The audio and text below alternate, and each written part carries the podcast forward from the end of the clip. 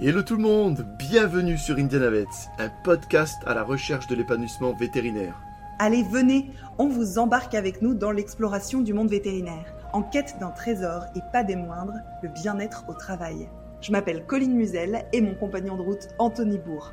Nous sommes Veto, aujourd'hui reconvertis dans le coaching et la formation et avec ce podcast, nous avons deux intentions.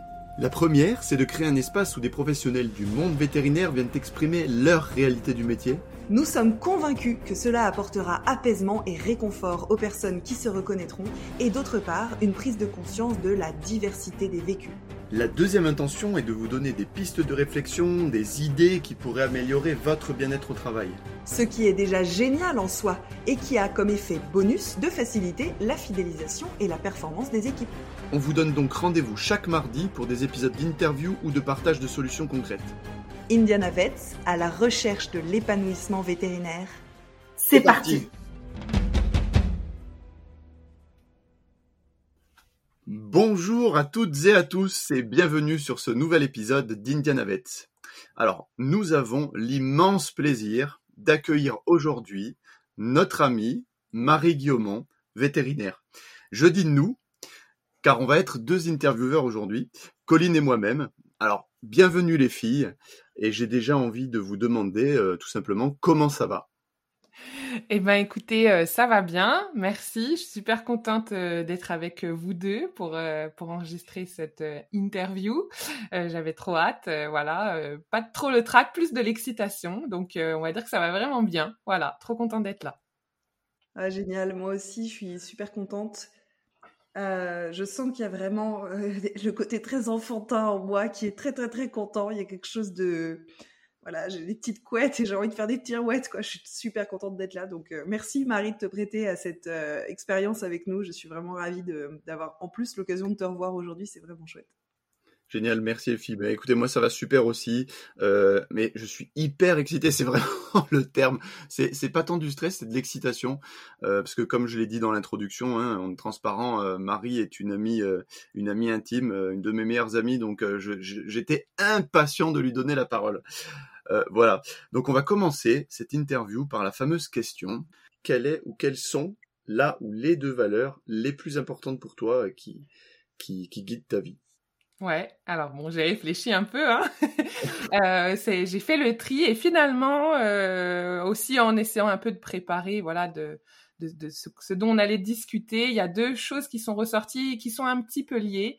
Donc aujourd'hui, les deux valeurs, euh, je pense, qui sont les plus importantes, pour moi, c'est la confiance et l'entraide. Les deux étant un petit peu liés pour dans certains moments de la vie. Donc voilà, confiance et entraide. Est-ce que tu peux nous en dire plus, Marie, sur ce que tu veux dire par euh, ces deux mots-là, puisque chaque personne va avoir sa propre définition et ses propres exemples, mais moi je serais curieuse que tu nous dises, pour toi, ça veut dire quoi? Bien sûr. Euh, alors donc confiance, euh, je me suis rendu compte que c'était une, une valeur qui avait vraiment beaucoup de place. Euh, Peut-être parce que j'ai tendance à euh, parfois l'accorder facilement et et puis ben parfois elle n'est pas forcément on n'en prend pas forcément soin, euh, on va dire, dans, la partie euh, opposé quoi. Donc euh, vraiment en essayant de un petit peu revivre les expériences que j'avais vécues je me suis dit ah c'est vrai qu'il y a ça en fait j'ai beaucoup fait confiance ou j'ai espéré qu'on me fasse confiance et puis des fois ça n'a pas toujours été reçu comme tel. Alors que pour moi je trouve que bah, autant dans le milieu euh, professionnel que personnel, les gens avec qui on partage beaucoup de notre temps quotidien, euh, c'est important qu'on ait, euh, qu'on puisse compter les uns sur les autres. Donc c'est vraiment ce, ce côté-là de la confiance, c'est pouvoir compter les uns sur les autres. Alors pas complètement aveuglément, mais ne pas devoir sans cesse se poser la question de est-ce que, euh, est-ce que c'est bon, est-ce que je peux compter sur cette personne, etc. Donc notamment dans le milieu professionnel, ça me paraît très important. J'ai tendance à accorder la mienne facilement si, voilà, si le courant passe bien. Et donc, je me suis dit, bah, c'est vrai que c'est quelque chose euh, que je trouve de précieux et dont j'aime prendre soin. Et du coup, il y a un lien avec l'entraide aussi parce que euh, pour moi, ben, on, vit quand même beaucoup en communauté dans nos sociétés, que ce soit la famille à la maison, euh, euh, dans le milieu professionnel, on est souvent plusieurs. Et je trouve ça important, important qu'on puisse compter les uns sur les autres dans les actions qu'on fait, dans notre travail, dans les tâches ménagères, etc. Et finalement, il y a un lien avec la confiance parce que c'est aussi ne pas avoir besoin de demander tout le temps, bah là, je suis très occupée, j'aurais besoin qu'on m'aide, et finalement que ce soit un petit peu naturel en alliant les deux, finalement je sais que je peux compter sur cette personne tant dans ses actions au niveau de l'entraîne que au niveau aussi bah, juste humain dans la confiance entre nous, quoi. Voilà. Génial, merci. Super, merci pour, cette explication. C'est encore plus clair maintenant confiance et entraide, je pense que ça parlera à beaucoup de monde. Ce qui est intéressant, c'est que voilà, euh, quand on n'a pas l'habitude de parler des valeurs, on se dit oh mais je vais parler de telle ou telle valeur, mais de toute façon tout le monde dirait la même chose. En tout cas, sur les trois premières personnes interviewées, il n'y a pas la même qui est ressortie une seule fois. Donc c'est ça qui est intéressant. je pense qu'on les partage tous, mais finalement, dans la hiérarchie, c'est peut-être pas les mêmes qui, qui s'imposent chez chacun. Maintenant, euh, nous aimerions avec Colline te laisser la parole sur euh, sur la présentation de ton parcours à toi de nous dire où tu veux commencer, euh, ce qui te semble important. Donc je te laisse la parole. Euh, bah, je pense que euh, quand même, on va remonter un peu loin, c'est-à-dire que pourquoi, pourquoi je, suis devenue vétérinaire, pourquoi j'ai fait ces études-là, c'est que c'est, je pense, comme beaucoup de, d'entre nous, une, une idée d'enfant, quoi, une passion pour les animaux, une passion du métier comme je le visualisais euh, quand j'étais enfant, quand j'emmenais les miens chez les vétérinaires. Donc ça remonte euh, vraiment à toute petite, je pense vraiment école primaire quoi. Alors c'était pas la seule, j'avais j'ai eu beaucoup d'idées de métier, ça a changé, mais celle-là elle est tout le temps restée euh, vraiment très forte et puis elle a été beaucoup encouragée par des gens qui n'étaient pas forcément du milieu, mes parents, etc. Voilà, disaient bah c'est un super métier, donc ça remonte à très longtemps et donc finalement j'ai un peu euh, vécu mes études, euh, donc c'est-à-dire même le lycée, le bac, etc., euh, avec ce but-là, donc les filières scientifiques, etc. Ma scolarité a un peu été guidée pour aller vers ce but-là, même s'il y avait toujours des fois un petit un petit projet, rien à voir, euh, comme l'hôtellerie, restauration. Enfin, vraiment, je donne un exemple pour dire que c'était vraiment des trucs complètement à côté. Euh, mais je me suis enlignée tout doucement, quand même, vers, euh, vers ça. Et donc, après le bac, j'ai un parcours assez, on va dire, le, plus courant. J'ai fait une prépa. donc, j'ai fait ma prépa au lycée du Parc à Lyon. c'est deux ans, alors, que je n'enlèverai pas de ma vie parce que j'ai fait des rencontres exceptionnelles. Une partie de mes très bons amis aujourd'hui viennent de prépa et je pense que c'est le cas pour beaucoup d'entre nous parce que c'est quand même euh, quelque chose de pas évident. Donc finalement, ça peut resserrer les liens dans l'entraide, comme je disais tout à l'heure. Euh, donc euh, voilà. Mais c'était d'un point de vue vécu quand même deux années très dures j'ai euh, enfin heureusement que j'avais mes parents derrière moi qui me disaient non non mais lâche pas euh, surtout ma maman. Euh, lâche pas lâche pas c'est que deux ans entre guillemets euh, parce qu'il y a vraiment je me suis découragée la charge de travail le stress beaucoup de pression hein. il, y a, y a des choses qui venaient de moi je me mettais beaucoup la pression. Ça a été vraiment très très ouais très très dur. Pourtant j'étais pas loin de chez mes parents j'entrais tous les week-ends. Mais voilà d'un point de vue impact je dirais que pour moi c'est pas la meilleure façon de, enfin c'est pas la, la, la meilleure enfin la meilleure formation, c'est c'est pas toujours adapté, c'est très euh, très stressant. Et puis euh, donc après ces deux ans de prépa, j'ai passé les concours euh, et j'ai obtenu l'école de Lyon. donc où, où, vous avez été tous les deux. et puis là, j'ai fait mes quatre années à Lyon et j'ai fait ma dernière année au Canada à la fac de à la fac vétérinaire de Saint-Hyacinthe. Euh, et après cette année-là, c'était pas du tout prévu. Je m'étais dit, j'en ai marre, ça y est, je veux arrêter d'étudier. Et finalement, je suis restée faire un internat là-bas parce que euh, je n'y suis beaucoup plus. Donc, j'ai fait un an euh, de plus au Canada. donc, j'ai été diplômée en, en, 2016, mais finalement, je suis sortie des études en 2017. Voilà. D'accord. Et comment tu t'es sentie pendant ces études? Eh bien, alors, euh, une fois passé la prépa, il y avait quand même un effet de soulagement arrivé à l'école veto, déjà parce que je pense qu'on se dit que finalement, bon, bah, il reste encore à faire, mais la ligne d'arrivée, il y en a plus qu'une, entre guillemets. Euh, on n'a plus des concours, des choses où on maîtrise beaucoup moins. Euh, voilà, il reste des partiels, mais on se dit, au pire, on mettra un peu plus de temps. Au pire, voilà, on, aura quand même à la fin quelque chose, ça a l'air plus proche, le Saint Graal, on va dire. Donc, il y a un gros relâchement de pression. Du coup, il y a un peu plus de difficulté à, à bosser, je dirais. Donc, voilà, j'avais, j'avais du mal à bosser pour les partiels. Je bossais vraiment pour passer le partiel, pour voilà, j'avais donc ça c'est un des un des écueils, je pense, de la prépa, c'est que ça ça lessive beaucoup. Donc, euh, du coup, je me suis posé la question, je me suis dit, mais en fait, là, pourquoi t'as plus trop envie? Après, j'avais quand même, voilà, je me disais, si, maintenant qu'on est dans le, vif du sujet, ça me plaît quand même. Euh, les stages en parallèle des études me plaisaient beaucoup. Donc, euh, voilà, j'ai quand même plutôt bien vécu mes années à Veto, en dehors je me disais, bon, t'arrives un peu moins à travailler, mais bon, ça, ça, ça après, je, m'y mettais au, dernier moment et, j'y arrivais quand même. Donc, voilà, et puis, bah, des rencontres super chouettes, une vie étudiante aussi euh, que j'ai beaucoup apprécié parce qu'en prépa, on n'a pas trop, enfin je prenais pas trop le temps en tout cas pour ça. Euh, j'avais les amis, mais on se voyait beaucoup en classe, quoi. Euh, là, on, on, faisait quand même beaucoup de choses à côté, donc un petit peu ce côté revivre, mmh. être moins budget. voilà. Après, c'est vrai que je pense qu'on on est beaucoup euh, comme ça. Une fois qu'on commence les cliniques, on est, super pressé parce qu'on se dit on rentre encore plus dans le vif du sujet. Et euh, c'est vrai que voilà, il y a eu des, certains moments où euh, j'avais pas l'impression finalement alors d'apprendre grand chose. C'est juste j'avais on, est un petit peu en bas de la chaîne quoi. Donc on se dit bon quand est-ce qu'on va vraiment faire des choses? Et c'est très ça dépend beaucoup de avec qui on est à ce moment-là, que ce soit les professeurs, euh, les internes, les étudiants des années supérieures. Donc voilà, il y avait des semaines c'était super, il y avait des semaines où je me disais bon vivement que celle-là soit finie, voilà. Puis on a tous nos préférences aussi en termes de, de, matière, on va dire. Donc voilà, mais quand même très très bien vécu en dehors de ça et euh, et puis euh, oui, après en plus à, à l'étranger, au Canada, vraiment pareil. Un, un, à nouveau un petit un petit coup de fouet en me disant ouais je suis trop bien là-bas ça me plaît trop. Donc euh, vraiment j'ai quand j'ai été diplômée je me suis dit bon euh, j'ai obtenu ce que je voulais je, je, suis trop contente quoi. C'était vraiment ça. Euh, moi j'aimerais bien revenir sur la prépa Marie parce que tu as employé deux termes mmh. qui étaient impact et écueil. Et du coup j'ai entendu qu'un des écueils que tu as nommé si j'ai bien compris c'était le fait de te sentir lessivé euh, donc moi je comprends une grande fatigue et vraiment quelque chose de très très grosse perte d'énergie. Qu'est-ce que toi tu as vécu d'autre comme écueil ou comme impact en prépa qui t'ont marqué? Mais je me souviens que vraiment, euh, je pense que j'étais très bien entourée en fait, sinon j'aurais lâché. Je me souviens que deux jours après la rentrée, euh, je m'étais, alors en deux jours, je m'étais un peu rapprochée de, de, de, de, filles de ma classe et au bout de deux jours, il y en a une qui est partie quoi. Et je me suis souvent dit que j'aurais pu être cette personne-là aussi si j'avais pas eu derrière un énorme soutien. Donc c'était vraiment au bout de quelques jours, je me suis dit mais mon Dieu. Euh... Alors voilà, bon après, c'est bien aussi d'avoir continué parce qu'en deux jours, je pense que j'avais pas tout appréhendé.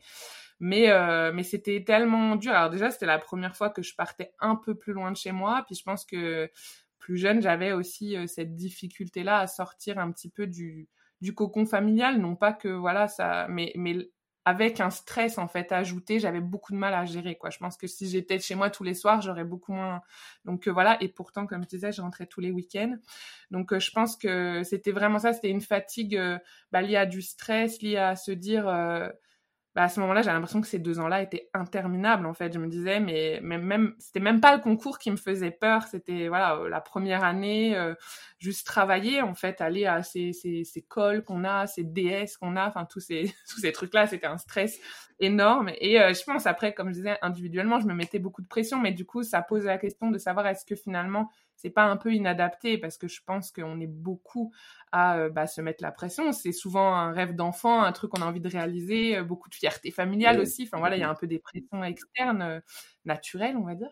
Et, et, et je pense que ouais, c'est là qu'est l'écueil parce que c'est vraiment, c'est quand même beaucoup de comment dire, on nous remplit la tête de choses pour passer un concours et ben, alors ça nous apprend à apprendre, ça c'est bien, mais euh, finalement j'avais perdu tellement d'énergie que j'ai pas forcément réussi derrière à.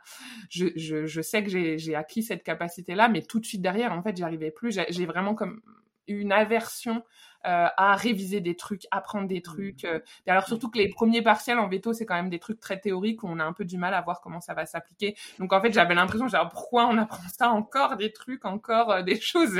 J'ai vraiment mon cerveau était imperméable, quoi. C'était, c'est plus possible. Hmm. La veille pour le lendemain en mode survie, quoi. ouais. Moi, ce, que j'entends, en fait, qui, pose, qui a vraiment posé problème dans ton parcours, euh, c'est le, la gestion de la pression, du stress. C'est comme si tu avais déjà une personnalité à tendance à avoir de l'exigence, à vouloir faire les choses bien. Tu as déjà un enjeu très fort parce qu'il y a un rêve d'enfant, il y a potentiellement le regard des parents, et en plus de ça, on prépare, on en rajoute des couches, et il n'y a pas de soutien à cet endroit-là. Il y a peut-être un soutien parental, tes parents qui font de leur mieux et tout, mais tu vois, il n'y a pas de soutien institutionnel. Ça veut dire qu'il n'y a pas des endroits où, les, où il y a des cellules d'écoute. on ne dit pas aux étudiants et aux étudiantes de prépa, vous savez, vous vivez quelque chose qui est hyper intense, donc trouvez des endroits pour en parler. Enfin, tu vois, il y a comme un côté, oui, bah, de toute façon, la prépa, c'est dur. Ça a toujours été comme ça, je mets des guillemets. Et, et du coup, voilà, c'est comme ça, c'est par ça qu'on doit passer. Et en fait, je trouve ça génial que tu soulignes ça aujourd'hui, parce que moi, j'ai envie de dire, peut-être qu'on pourrait trouver des moyens d'aider les personnes à mieux vivre cette pression. Parce que qui en est? Parce qu'il y a un enjeu très fort d'envie de réaliser un rêve, bah, c'est normal qu'il y ait de la pression. Mais le niveau de pression que tu décris et la perte vraiment d'énergie et de motivation derrière pour continuer à apprendre, ça c'est un écueil qui, à mon avis, pourrait être clairement limité euh, s'il y avait d'autres manières de soutenir en fait les personnes qui vivent ça. Mmh. Merci de, le préciser, hein, Colline, c'est clair. Et je ne le disais pas, mais ça faisait écho aussi clairement, moi en prépa, j'ai eu l'impression, alors c'était un autre mot, mais j'avais l'impression d'avoir perdu toute mon énergie vitale. C'est-à-dire qu'en plus, bon, moi, c'était trois ans. Euh, déjà, les deux, tu les sens bien passer. Et les trois ans, c'est vrai qu'à la fin, il y a ce truc d'être lessivé. Cette sensation-là. Euh. C'est ça. Bah, parce que tu mets tellement d'énergie, il y a, y, a le, y a le travail, il y, a y a tout ce qui est psychologique, le stress, la pression, et puis l'air de on a des gros volumes horaires quand même, hein. on ah fait quand même des journées. Euh, en deuxième année, nous, on avait nos DS le samedi matin, donc je me dépêchais de rentrer le midi, je repartais. Euh, alors j'avais de la chance, mon papa, il travaillait sur Lyon, donc il m'emmenait le lundi matin, je prenais le métro, mais du coup, je me levais super tôt. Ah enfin, Donc il y a une fatigue... Euh, il y a une fatigue de tout en fait, il y a une fatigue du travail, une fatigue parce qu'on dort pas beaucoup, parce que tu es stressé, parce que tu révises le soir. Enfin donc c'est quand même assez c'est quand même assez énorme. Donc voilà, je, n'ai pas de regrets parce que j'ai rencontré des gens euh, super, parce que je pense que ça m'a appris aussi. Euh, derrière ça, euh, je me suis dit bon bah voilà, finalement tu as réussi à t'accrocher, t'es enfin es capable voilà de plein de trucs etc. Mais waouh, quand j'étais dedans, il y a tellement de soirs où j'appelais mes parents en pleurs au téléphone et pourtant j'avais pas, enfin voilà, j'avais des super bons résultats. je veux dire, j'ai passé mon concours. Euh, que j'ai réussi euh, du premier coup et super bien. Enfin, voilà, des fois j'ai pensé à des copains qui ont même pas passé de la première à la deuxième année. Je me suis dit, mais en plus tu réussis. Et je me disais, mais des fois aussi je pensais à eux, je me disais, mais comment doivent le vivre? Parce que même avec ça, euh, moi j'avais tout le temps, alors après peut-être très perfectionniste comme tu disais aussi, très exigeante quoi envers moi-même. Mais, mais ouais, je, vivais ça super difficilement, que ce soit bah, sur le plan du travail, mais aussi émotionnellement quoi. Vraiment vraiment souvenir euh, de, de, grosses difficultés. Hmm. Alors Marie, tout à l'heure, tu nous as dit que tu as fait une partie de tes études euh, au Québec, au Canada. Euh, et j'aimerais bien que tu nous parles de ce qui t'a marqué là-bas, peut-être avec des différences que de, par rapport à ce que tu as vécu en France, ou peut-être juste simplement qu'est-ce, que, qu'est-ce qui t'a marqué dans la façon dont tu as vécu les choses au Québec? Ouais, bien sûr. Euh, bah, du coup, comme je disais, en plus, hein, vraiment, il y a eu un peu un coup de cœur puisqu'au départ, c'était pas du tout prévu que j'y retourne encore un an. Donc, au début, je suis partie euh, faire ma dernière année. Alors, donc, le, le, il y, a, y, a, une entente entre les deux écoles et en fait, on valide l'année en six mois là-bas. Donc, j'ai fait six mois la, la, première fois, ma cinquième année. Euh, je suis allée six mois euh, sur le, le, premier semestre et en fait, euh, j'ai beaucoup aimé. alors bon, c'était sympa de partir. loin de vivre cette expérience déjà juste ça. Et puis en fait là-bas, euh, ben, j'ai découvert un petit peu une autre façon de fonctionner euh, parce que euh, voilà, il y a beaucoup, je dirais qu'il y a beaucoup moins de, la hiérarchie en tout cas se fait beaucoup moins ressentir. Donc c'est-à-dire la position du professeur par rapport au résident, par rapport à l'interne, par rapport à l'étudiant. L'organisation aussi peut-être des services, le personnel disponible pour nous encadrer, c'est quand même assez différent puisque là-bas ils ont beaucoup de techniciens.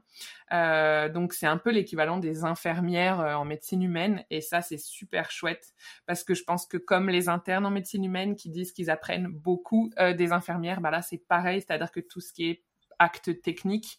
Euh, elle, euh, voilà, ah bah viens faire une prise de sang, viens faire ça. C'est vraiment, elles sont super volontaires pour transmettre, euh, ce qui fait que ça laisse la place aux profs de transmettre le théorique et finalement, bah comme ça, il y a plus d'acteurs dans la formation. Donc ça, c'est super chouette parce que bah, c'est que du bonus.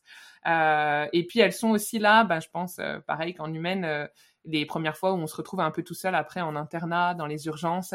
Tu ferais pas un peu ça? Elles sont là un petit peu quand toi t'es en stress à faire la petite lumière qui dit tu ferais pas, tu poserais pas une petite perf, tu ferais pas une petite truc. Donc ça c'est super chouette, c'est super enrichissant et c'est toujours très bienveillant. C'est jamais quoi, t'as pas fait ça, mais enfin. Euh, donc voilà, je trouve qu'il y avait quand même une grosse rupture. Quand euh, à l'école euh, à Lyon, euh, donc en France, il y avait certains services où vraiment, quand on est étudiant, alors vraiment quand on est les premières années, bah on est là pour faire quelques trucs techniques, mais pas forcément les plus marrants. De temps en temps, voilà, quand on tombe sur un autre étudiant sympa des années supérieures, on fait une prise de sang, etc. Mais c'est quand même beaucoup moins fréquent.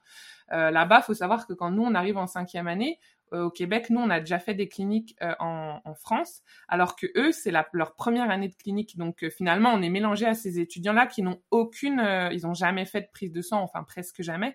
Et finalement, on se retrouve face à une ouverture d'esprit de, il n'y a pas de souci, t'essayes, il n'y a pas de souci, tu fais ça.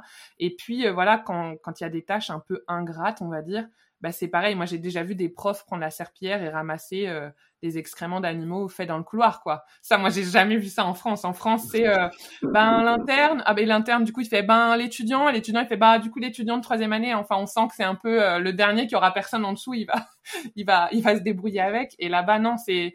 Pourtant, il y avait des gens. Ils ont des animaliers qui sont là pour justement, on les appelle pour euh, tout ce qui est contention, transporter un animal, nettoyer les cages. Mais il y a des fois, on est là, bah ok, il y a juste un pipi dans le couloir, euh, je prends le, la mop, comme ils appellent ça, puis j'essuie. Et en fait, n'importe qui, euh, quand j'étais interne, je le faisais.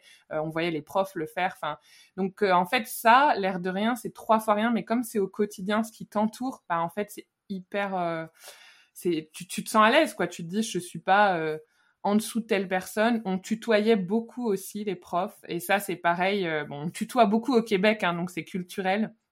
Mais en fait, l'air de rien, euh, ben ça met tout de suite moins de barrières. C'est pas pour ça qu'on était super copains, euh, forcément quoi. Mais juste, on se sentait beaucoup plus. C'était très accessible. On pouvait poser les questions. On se sent beaucoup plus à l'aise, voilà, de demander, de demander de l'aide, de poser une question parce qu'on n'a pas compris tout de suite. Alors je dis pas qu'il faut se tutoyer en France, c'est culturel, mais voilà, c'était vraiment il y avait cette ambiance qui m'a je me suis sentie un peu enveloppée en me disant, ah, mais finalement, parce que je me sentais, euh, à la fin de ma quatrième année, je me disais, oh là là, je vais jamais être prête. Et là, je me disais, ok, mais en fait, toute cette, un peu, ça donne confiance en soi finalement de se sentir accompagnée comme ça. Et donc, euh, ben, je suis un peu tombée amoureuse, euh, que ce soit de la région comme de la façon d'étudier. Donc, je suis repartie un an supplémentaire et ça a été pareil, quoi. Ça a été enfin, vraiment chouette. Puis en tant qu'interne, on avait encore plus de proximité avec les cliniciens, les, les, techniciens, etc. Donc c'était vraiment très familial finalement. Euh, on est allé manger avec euh, des cliniciens, etc. Enfin voilà, très très chouette. Hmm. Moi, le, le, mot qui me vient quand je t'entends parler de tout ça, Marie, c'est vraiment la parité. C'est-à-dire qu'il y a des personnes qui sont là dans leur fonction pour te transmettre de, la, connaissance, pour te transmettre euh, euh, des gestes techniques.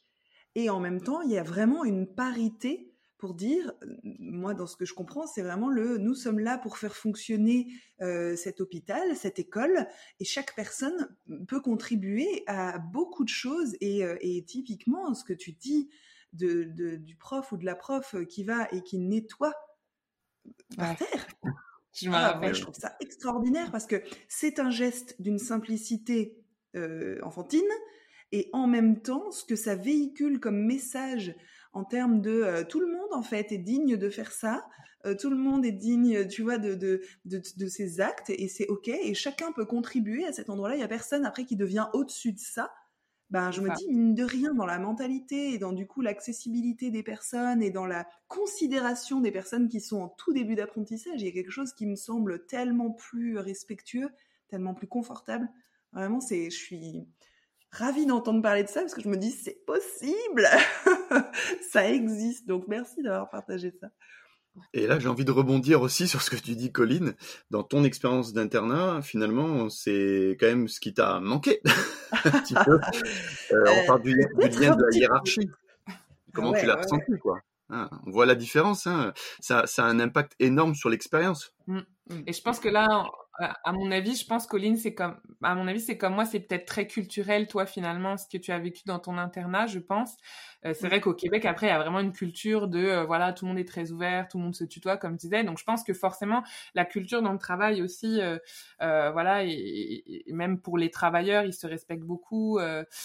Donc, je pense que voilà, on peut peut-être pas forcément transférer super facilement, mais comme quoi, il y a des choses qui, comme tu disais, enfantines en fait, où tout de suite, ben, tout le monde peut se sentir bien dans son milieu de travail ou d'études, quoi, parce que c'est un peu le même finalement. Du coup, Marie, j'ai envie de te demander là maintenant, dans quel état d'esprit tu as quitté cet internat? Ouais, alors euh, bon, euh, je pense que je sais que tu en as parlé euh, beaucoup du syndrome de l'imposteur. J'ai quand même un gros syndrome de l'imposteur. C'est vrai que tout à l'heure, quand on a parlé de l'école, c'est pas le mot qui m'est venu, mais c'est un petit peu ça. quand même tout doucement, insidieusement. C'est aussi pour ça que j'ai fait ma cinquième année au, Québec. Je me suis dit, on va changer, voir si ben, d'avoir une autre expérience.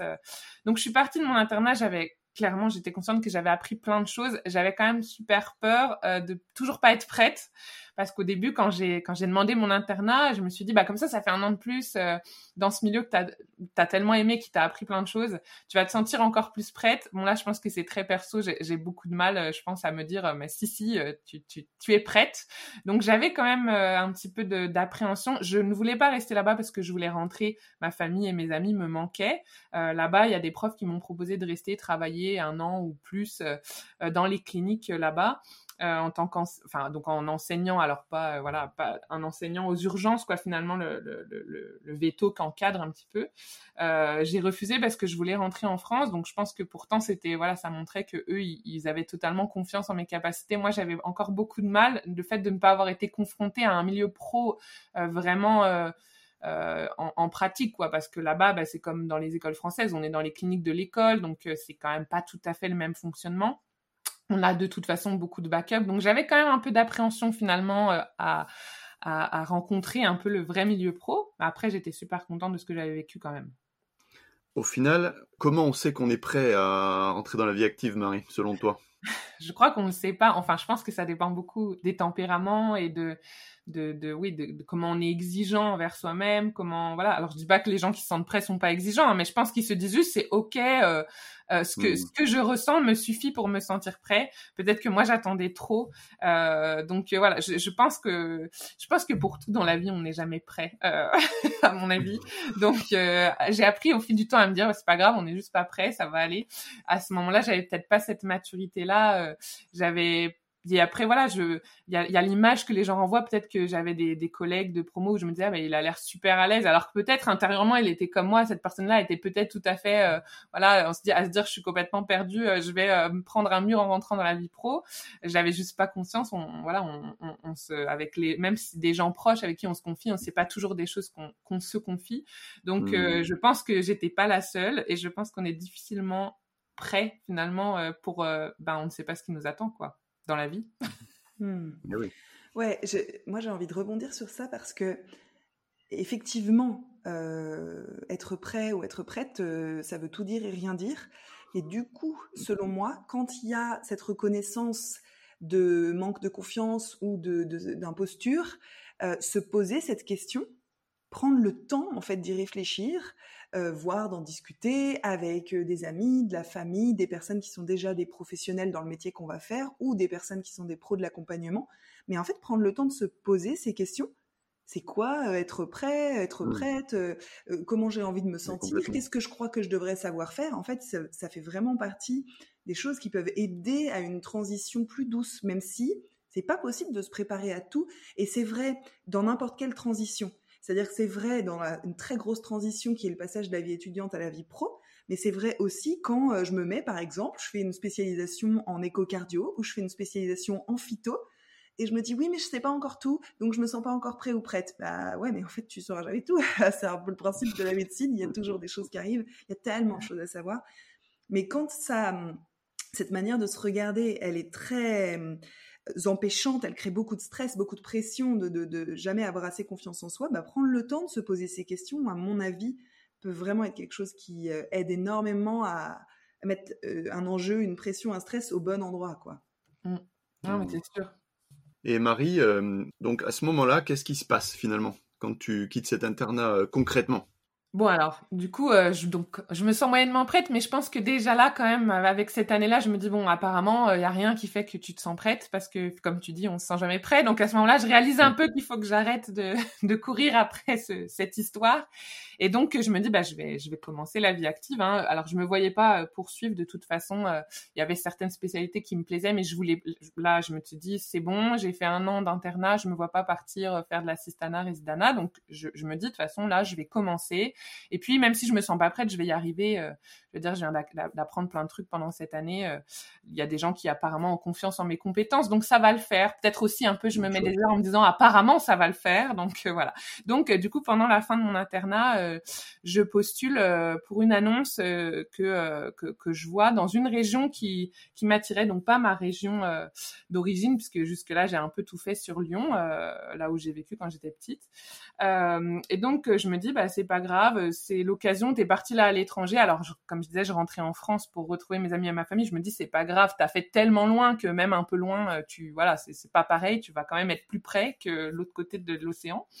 Donc, euh, je, postule et puis, euh, en fait, c'est c'est un veto qui cherche quelqu'un parce qu'il va ouvrir une structure secondaire un petit peu plus loin que sa structure principale et, et donc il propose à un veto même débutant de venir travailler. Alors c'est travailler du coup tout seul dans la structure au début euh, sans même sans ASV parce que c'est vraiment une structure secondaire qui vient d'ouvrir, donc c'est un petit peu ça le plan. Et pareil, je me dis bon, euh, c'est vrai que toute seule, c'est peut-être pas moi qui me disais je suis pas trop prête, mais si ça va le faire, euh, ça va être nickel. Donc voilà, je me lance puis vraiment en région un peu coup de cœur, donc je pense que ça me booste. du coup, je pars avec mon conjoint, tous les deux, qu'on rentre du Canada. Euh, en gros, on, avait donc mis un peu nos, affaires à stocker pendant l'année. On était parti hein, parce qu'il était avec moi au Canada. Et on se dit, bah, on déménage tout, on part euh, à 500 km de notre région d'origine. Et puis, on se lance un peu dans une nouvelle aventure. C'était un peu ça, quoi. Donc, euh, quand même, avant de... que ça commence.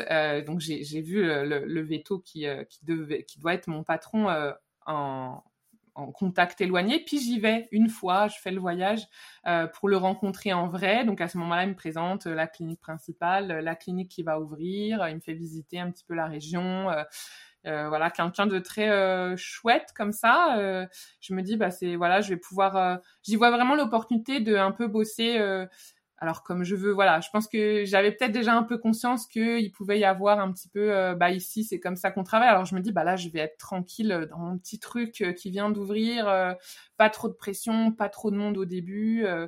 Donc voilà, je me dis, bah ouais c'est parfait, tout ce qui me présente, je me dis c'est nickel. Je rentre chez moi et puis bah, quelques mois après euh, on part euh, avec mon conjoint, on déménage tout, nos meubles partent en camion avant nous, enfin vraiment le gros. Euh, donc on se retrouve à 500 km de chez nous. on arrive le week-end avant, on s'est donné rendez-vous pour que je commence un lundi. et donc j'arrive et en fait il nous loge, il a un petit logement à côté de chez lui, il nous le prête. Euh, temporairement, le temps qu'on puisse trouver quelque chose.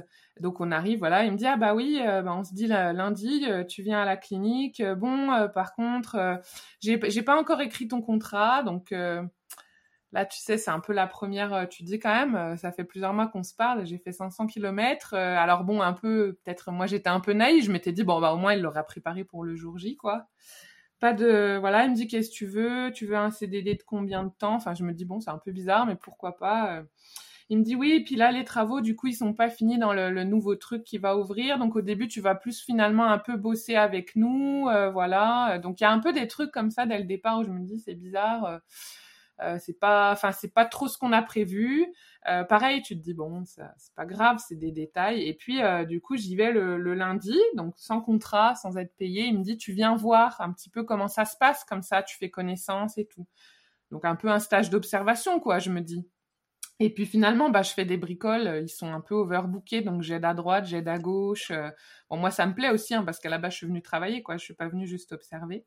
Euh, donc, euh, donc ça commence comme ça. Et euh, c'est vrai que déjà, quand je rentre le soir, mon conjoint me dit, bah, c'est quand même un peu bizarre d'arriver, de finalement pas être sous contrat, de faire des jours un peu comme ça, stage, mais finalement tu fais des choses. c'est un peu, voilà. Donc je, je me dis, bon, on va voir. Et puis en fait, bah, dans la pratique dans la pratique quotidienne, je m'aperçois très vite que ça me correspond pas du tout, quoi. Mmh. Oui, c'est vrai que là, en t'écoutant, je, je, le dis volontairement parce que c'est un piège qui est arrivé à pas mal de personnes, euh, en tout cas que je connais, c'est que tout semblait parfait au début. Ouais, au début, vraiment, euh, ouais, c'était trop chouette. Qu'est-ce que tu arrives c'est ça, c'était, euh, il m'avait vraiment vendu du rêve euh, euh, beaucoup, beaucoup, et puis vraiment très jovial, quoi, très, très avenant, très voilà. Et en fait, rapidement, bah, du coup, en préparant un peu l'interview aujourd'hui, ça m'a fait repenser à plein de choses, et je me suis dit, mais en fait, très rapidement, il y avait beaucoup, finalement, beaucoup de, de ce qu'on appelle les red flags, quoi. C'est que donc il y a eu mmh. ça, rien n'était prêt. Euh, j'avais l'impression que c'est vraiment ça. Il m'a proposé, tu veux un CDD d'un mois, de deux mois, trois mois. Genre, moi j'ai fait 500 bornes et j'ai déménagé ma maison, donc euh, non, pas un mois quoi. Enfin tu vois, c'était quand même un peu, euh, un peu. je ne m'étais pas préparée à recevoir ce genre de, de proposition. Et puis en fait, bah rapidement dans la journée où j'étais là, donc pour observer, mais finalement je prends une consulte par-ci, je fais une radio par-là. Euh, donc de fil en aiguille, quand même, j'arrive à gratter d'aller faire une chirurgie, d'aller faire euh, voilà. Et puis en fait, je l'entends dire à sa collaboratrice, mais Marie, elle est au bloc. Euh, mais tu la laisses toute seule. Je faisais des ovarios, quoi. Enfin, je veux dire, je, alors en plus, j'ai eu des maîtres de stage pendant ma scolarité où j'ai appris à faire des ovarios seule dès ma deuxième année. Donc vraiment, c'était pas une, c'était pas du tout une chirurgie qui me stressait. J'avais, je, je considère que j'avais vraiment le, les skills euh, acquis qu'il faut pour faire ça.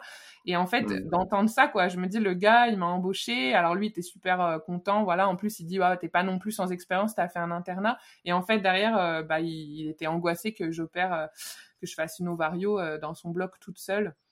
Donc ça, c'est un, ça, ça refroidit un peu, quoi, d'entrée de jeu. Hmm. Ouais, tu m'étonnes. Tu m'étonnes que ça refroidit.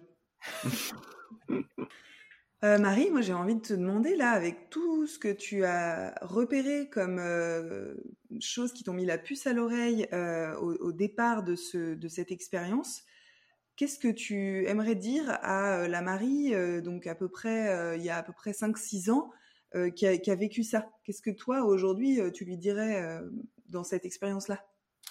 Eh ben, écoute, euh, ça, ça tombe bien que tu poses la question parce que, alors jusque là, j'ai pas trop vu venir. Puis comme tu dis, il y a tous ces red flags d'un coup. Et en fait, euh, je pense que je changerai pas trop parce que très rapidement, euh, il y a les red flags. je rentre le soir, j'explique quoi ma journée à mon conjoint. J'ai un conjoint qui est très soutenant hein, pour tout le reste de mon parcours, celui d'avant, celui d'après, qui me dit ouais, bah, alors il connaît pas le milieu, donc il me dit quand même fais-toi confiance. Euh, Au fur et à mesure donc que les red flags s'ajoutent, euh, j'appelle des copains j'appelle Anto, qui est là. euh, on en parlait l'autre jour, je me souviens très bien où j'étais quand je l'ai appelé, euh, parce que voilà, en fait, je suis là, mais je suis dans un nuage, quoi. Je me dis, mais qu'est-ce que je fais ici? Euh, Pourquoi t'es venu euh, Pourquoi ça se passe comme ça? Mais je pense qu'avant ce moment-là, j'aurais pas trop pu me rendre compte.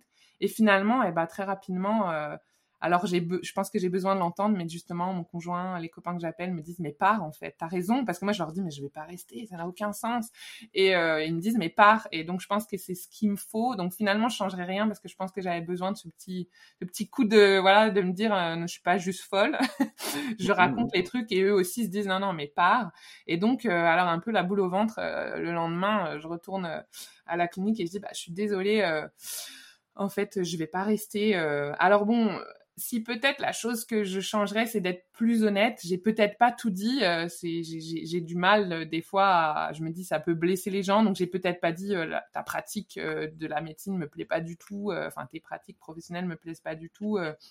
ou alors, bah, je trouve que vraiment c'est complètement inadéquat de, quand j'arrive, il y a rien qui est prêt, il y a un changement de programme dont tu m'as pas prévenu. C'est vrai que j'ai peut-être pas, je, changerais peut-être ça, peut-être de faire un genre de feedback. J'ai pas osé à l'époque.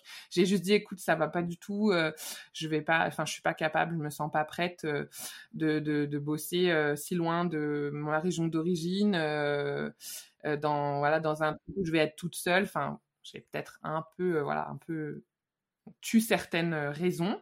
Euh, mais voilà, du coup très rapidement, donc je lui dis et je prévois de partir. Alors ce qui va quand même se passer, c'est que à la base, il est censé partir le week-end d'après, et donc je suis censée euh, ben, tenir la boutique. et donc je lui dis, hum, comme on dit tout à, comme je disais tout à l'heure, confiance et entraide. Moi, je vais pas le laisser tomber en fait. Donc je lui dis, mais par contre, il y a pas de souci pour ce week-end, je peux te remplacer. Je vais pas partir comme ça. Je vais pas te laisser ta clinique qu'il n'y a pas de veto. Donc il y a pas de souci. Alors là, parce que quand même, le gars me répond, bah, je vais pas te faire travailler au black. Bah, je n'ai jamais dit ça, euh, mais pour dire, tu vois un peu le, je dis non, non, mais on fait un contrat pour euh, deux jours, trois jours, je sais plus. Il y a pas de problème. Euh, on fait un contrat et je te remplace et après je m'en vais. Juste, je te laisse pas comme ça le bec dans l'eau. Euh. Et donc, euh, je vais travailler pendant deux jours dans sa clinique. Alors, c'est un rythme hyper euh, soutenu. C'est des consultes au quart d'heure. Et puis, quand il y a une urgence, tu la rajoutes dans le quart d'heure. Donc, vraiment, plus ça va, plus je me dis, tu as pris la bonne décision. Et c'est pour ça que je changerai rien, je pense. Finalement, je suis partie au bon moment. Euh, et de mmh. faire ces trois jours, ça n'a fait que me conforter finalement. Euh, et puis euh, donc on part. dès que c'est fini, on part, on retourne vers chez nous. On dit ben parce que mon conjoint il me dit tu veux chercher un truc dans le truc. non là c'est bon, ça m'a guéri. Je vais retourner là où je connais, là où j'aime bien vivre. Et puis on, cherchera dans un deuxième temps autre chose. Donc on part. Mais même là, c'est pas tout à fait clos parce qu'après, je vais le contacter puis je vais lui envoyer les heures sup que j'ai fait parce que j'ai débordé euh, les deux jours où j'ai travaillé. Je suis même revenue le dimanche avant de partir faire des soins importants. Donc je lui envoie, ben voilà, j'ai dépassé, j'ai fait, alors c'est pas extrême, hein, mais tu sais, j'ai fait euh, trois, quatre heures sup sur les trois jours, quoi. Et en fait, il va m'appeler euh, pour me faire un peu la morale. Tu sais, quand tu commences dans ce métier, si tu commences à compter tes heures, c'est mal vu. Donc là, je savais que vous alliez rire. Ouais, je me suis pas démontée là, c'est ma petite fierté. J'ai dit bah écoute, euh, moi tout, alors pas les stages parce que c'est pas rémunéré, mais j'ai travaillé comme ASV dans les endroits où j'ai fait les stages, ASV puis un peu veto, euh, consulte ou pic. Euh, je dis j'ai toujours, on m'a toujours demandé de noter mes heures sup, on m'a toujours dit tu notes tes heures sup, Marie, c'est hors de question qu'on te les paye pas. Donc en fait ça n'a pas marché si tu veux son sa petite tentative.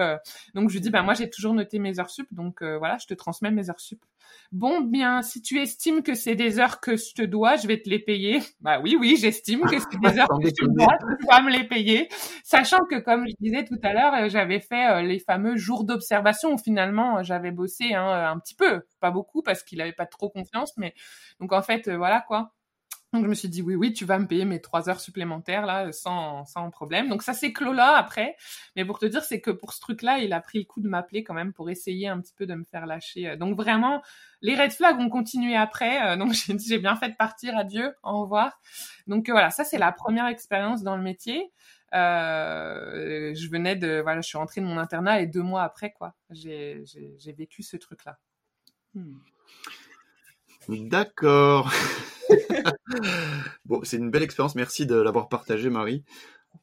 Euh, clairement, et ça, je pense que c'est un atout d'avoir euh, une personne proche, en l'occurrence euh, Ben, ton, ton conjoint, qui est hors milieu, pour te rappeler que dans le travail, les heures sup sont payées. c'est normal. Et j'ajouterai autre chose qui est encore peu connue dans le milieu veto, c'est que ces fameux jours d'observation mmh euh, sont censés être payés aussi. Ça, s'appelle l'onboarding, c'est un terme de management. voilà. Euh, normalement, la personne, elle, intègre progressivement la structure, elle se familiarise avec les méthodes de travail, avec le personnel, et ça, c'est payé. Mais dans le monde veto, ça n'existe pas. Non.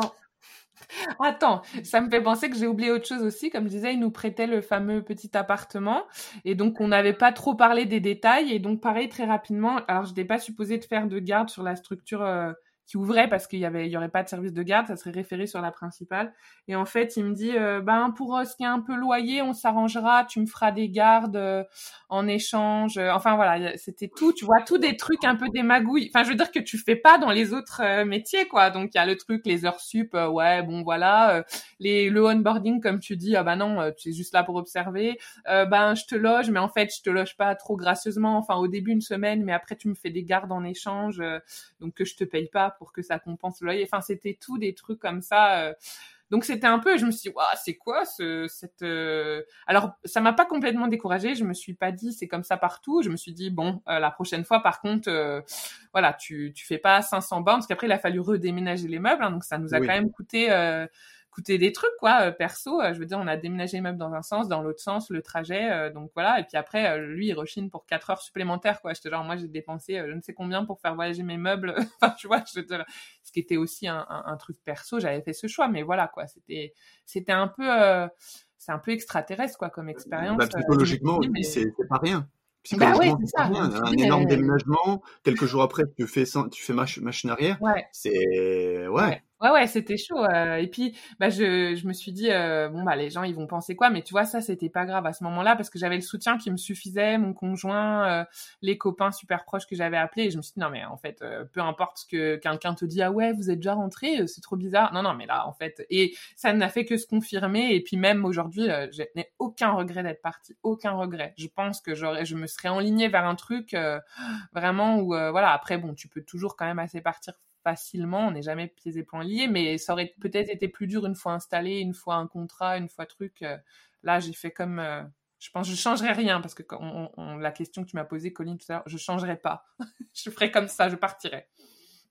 Hmm. Et qu'est-ce que tu aimerais dire finalement à ces gens qui, j'allais dire au début des, jeunes, mais bon, c'est pas du tout forcément des jeunes. Hmm. Qu'est-ce que tu dirais à ces gens qui t'écoutent, qui se reconnaissent et qui se disent, mais en fait moi j'ai pas réussi à le faire j'ai pas réussi à, m'écouter à écouter ces sensations à euh, intégrer le fait que ces red flags c'était vraiment des red flags que c'était pas ok pour moi mmh. qu'est-ce que tu bah, leur dirais? je trouve que, enfin, c'est dur, mais je pense que c'est dur de dire parce que je pense que vraiment le soutien extérieur m'a beaucoup aidé en fait. Parce que si tu veux, je me disais bon, euh, ça va pas du tout, mais des fois tu dis bon, est-ce que t'es pas un peu, après c'est ma personnalité de je me remets en question et euh, peut-être des fois à tort, tu vois, je me suis dit est-ce que je fais pas un peu ma diva? Alors bon, sur certains points non, hein, clairement très vite je me suis dit non mais ça va pas du tout, mais je veux dire tu dis bon, euh, euh, voilà, est-ce qu'il faut pas que c'est un peu bête, mais des fois tu dis qu'il faut pas que je tienne un peu, puis ça va aller. Est-ce que c'est parce que c'est le début? Donc je pense que c'est ça qui peut s'enfermer. Et très rapidement j'ai eu ce soutien en fait extérieur qui m'a dit non non c'est pas tu rêves pas pas du tout. Mm. Donc je pense peut-être, ce serait mon conseil, chercher finalement euh, du soutien extérieur, euh, que ce soit euh, dans les dans, la famille, dans les amis. Enfin voilà, moi c'est vraiment, ouais, comme je disais tout à l'heure, c'est la pichenette qui a fait. J'ai dit ok, mais c'est sûr demain parce que j'avais super mal au ventre. Hein, vraiment, c'est vraiment pas de gaieté de cœur que j'y suis allée dire je ne reste pas.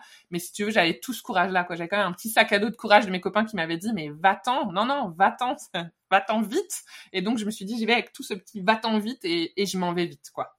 Hmm. Génial. J'ai envie de dire euh, courage, fuyons. C'est ça. Eh Parce que, comme tu dis, tu avais besoin de ce petit sac à dos de courage pour fuir une situation qui, pour toi, avec qui tu es, comment tu fonctionnes, etc., et ce à quoi tu aspires, était toxique. Ah ouais, vraiment. Pour toi, il y avait vraiment quelque chose de euh, ah non mais en fait ça va pas du tout le faire. Il y a rien qui me va. J'ai tout, tous mes sens sont en alerte. Tout est en mode euh, euh, alerte rouge, alerte rouge. Donc en fait, cassons-nous. Et ça demande du courage de faire ça. Et, et oui, je, je, je, plus sois j'abonde dans ton sens. Si un jour peut-être qu'on filmera avec vidéo, les gens verront nos réactions. Demander du soutien à l'extérieur. Ouais, ouais, faut pas. vous avez l'impression que dans votre entourage proche les gens ne comprennent pas, les gens minimisent, les gens vous disent ah bon, oh, quand même peut-être, ah mais t'es sûr, gna gna.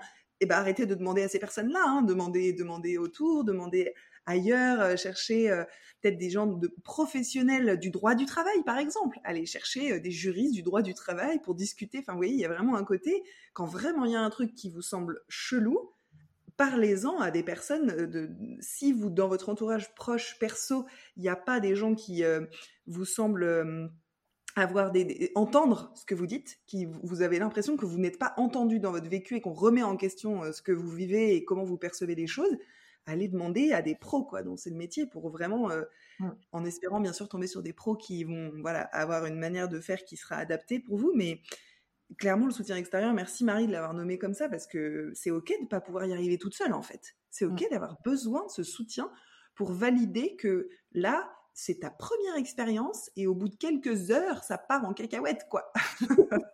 Donc, il y a vraiment euh, besoin de se dire, OK, comment je fais pour gérer ça? Et effectivement, avoir besoin de soutien extérieur, ça paraît euh, évident. Et moi, le mot qui me vient là, c'est le mot légitimité. Euh, pourquoi? Parce que finalement, tout est là pour s'auto-saboter, saboter sa légitimité. est-ce que ce que je ressens, c'est vraiment ce que je ressens? Est-ce que je suis pas une diva? Hein? Allez, on s'auto-sabote joyeusement. ce que je ressens, non, ce n'est pas légitime parce que tout le monde fait autrement, tout le monde doit travailler dur. Et tu vois, j'ajouterais, j'ajouterais que bah j'avais un peu j'appréhendais un peu finalement parce que bah c'est euh, voilà salut on revient quoi tu vois salut les copains on avait dit au revoir hein, on avait dit au revoir aux copains. On avait fait une soirée. Enfin bonjour on revient. Ça faisait une semaine hein. et j'appréhendais vachement. Je me disais les gens vont dire euh, bah pareil quoi. Ils vont se dire mais elle est pétée du casque euh, elle a juste pas essayé tu vois enfin tu... et en fait franchement j'ai j'ai pas souvenir du tout. Alors je pense que ça n'est pas arrivé, puis si c'est arrivé une ou deux fois, ça m'a pas marqué. Euh, donc pas trop appréhender ça. En fait, juste écouter soi parce que le plus important, bah, c'est soi-même. Et en fait, derrière, ben euh, à chaque fois, du coup, les gens, bien sûr, au début, mais du coup, vous êtes rentrés, enfin, forcément. mais en fait, quand j'expliquais, ils me disaient, ah ouais, d'accord. Et c'était pas des gens du milieu, hein. Veux dire, j'avais des amis de mon conjoint qui sont pas du tout du milieu du tout. Ils me disaient, ah ouais, d'accord. Ah ouais, non, mais t'as bien fait de partir. Donc, euh, voilà. Faut aussi se dire que si on a autant de signes et qu'on le ressent aussi fort, euh, probablement quand on partagera la raison du pourquoi après, ça sera quand même beaucoup entendu. et puis, au pire, bah, c'est pas grave parce qu'il faut d'abord prendre soin de soi, quoi. Yes. Ok, donc Marie, euh, quelques jours après cette première expérience, euh, vous êtes de retour euh, sur la région lyonnaise avec ton conjoint. Et là, c'est quoi la suite pour toi?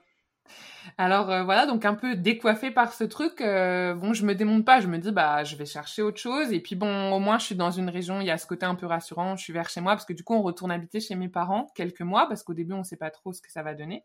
Et puis bon bah les annonces dans notre métier manquent pas, donc rapidement je trouve quelque chose dans la région assez proche, quoi, pas à 500 km.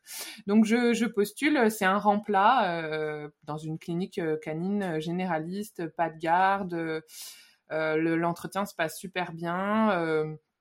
Euh, vraiment voilà clinique récente bien équipée enfin voilà des choses un peu importantes dans ce qu'on cherche pas toute seule toujours plusieurs vétos sur le plancher puisque ça contraste un peu avec l'expérience d'avant donc mmh. je me dis bon ben c'est trop super. Je pense qu'avec euh, l'expérience, la première expérience avec laquelle je, pars, bon bah forcément il y a beaucoup de choses qui paraissent super. Euh, une équipe avec qui ça se passe bien dès le début, euh, clientèle agréable, des rendez-vous souvent en 30 minutes. Enfin vraiment, au début c'est voilà, je dis à mon cousin mais c'est trop bien. Ça y est quoi, ça y est. Après la première expérience, ça y est, j'ai trouvé un super endroit et c'est bon. Je commence vraiment. À, pour moi, à ce moment-là, c'est là que commence ma vie active. La première expérience, je me dis wow, j'ai juste euh, fait un peu un faux départ quoi, mais c'est pas grave. Donc euh, vraiment trop chouette. Je me dis euh, c'est super et au point que après bah, le remplat qui est un CDD, euh, j'obtiens un CDI là-bas, donc je me projette vraiment d'y rester. On s'installe, hein, du coup, au bout d'un mois, on vit plus chez mes parents, on trouve une petite location. Enfin voilà, donc vraiment un, vrai début euh, sur les premiers mois. Et puis euh, rapidement, ça va changer et ça va pas trop se passer comme prévu. Hmm, ok. J'ai bien envie qu'on s'arrête là. Parce que il y a un côté et si ça se passe pas comme prévu, j'ai comme l'impression qu'il y a une très grosse parenthèse qui s'ouvre euh, et que en fait on va pas prendre juste trois minutes pour parler de ça parce que j'ai l'intuition euh, qu'il y a du il y a du gros sujet. Donc on va on va faire ça euh, on va faire ça Marie. On va on va continuer cet épisode mais dans un, un prochain pour pouvoir continuer cette conversation et avoir vraiment le détail de ce qui s'est passé pour toi pour que tu puisses, euh, que ça puisse profiter euh, aux auditeurs et aux auditrices. Si ça te va, comment tu le sens si je te propose ça? C'est parfait, avec plaisir. Ouais, ouais, je pense que Merci. Merci déjà pour tout ce que tu as livré. Pardon, Anto. Non, je disais super teasing. Je vous remercie. Peut-être un petit peu. Merci déjà Marie pour tout ce que tu as livré, pour l'énergie que tu as mis dans, bah, dans tes témoignages et je suis vraiment touchée de voilà que tu es que tu sois la première qu'on interview de l'extérieur et que tu euh, que tu sois d'accord de te livrer comme ça et de nous livrer ce qui s'est passé pour toi. Et je suis sûre que le prochain épisode sera très très riche aussi. Anto, est-ce que tu aimerais ajouter quelque chose? Ouais, remercier Marie pour l'authenticité. Hein. Vous savez à quel point ça m'est cher. Mmh. Et j'ai retrouvé vraiment aussi cette valeur-là au cours de, de voilà l'intégralité de l'échange. Donc j'ai vraiment hâte euh, d'entendre ce que Marie va nous livrer la prochaine fois. J'ai une petite idée forcément. Euh, ça va être très intéressant et ça va parler à énormément de monde. Marie, tu aimerais dire quelque chose euh, pour la... terminer cet épisode?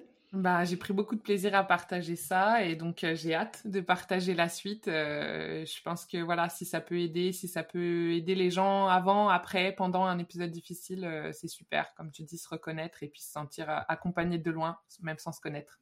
Génial. Bon, bah, merci et bah du coup, à très bientôt. À très bientôt. À très vite tout le monde. Merci d'avoir écouté cet épisode d'Indiana Vets. Toutes vos réactions, vos questions, vos impressions sont les bienvenues et vous pouvez nous les partager sur la page Facebook du podcast ou bien directement par Messenger à Anthony Bourg ou Colin Musel. Vous pouvez vous aussi contribuer à diffuser du bien-être dans la sphère vétérinaire, aux professionnels, aux étudiants et aux étudiantes, en partageant cet épisode et en en parlant autour de vous. Et on vous dit à très bientôt pour la suite de notre exploration à la recherche du bien-être vétérinaire. Ciao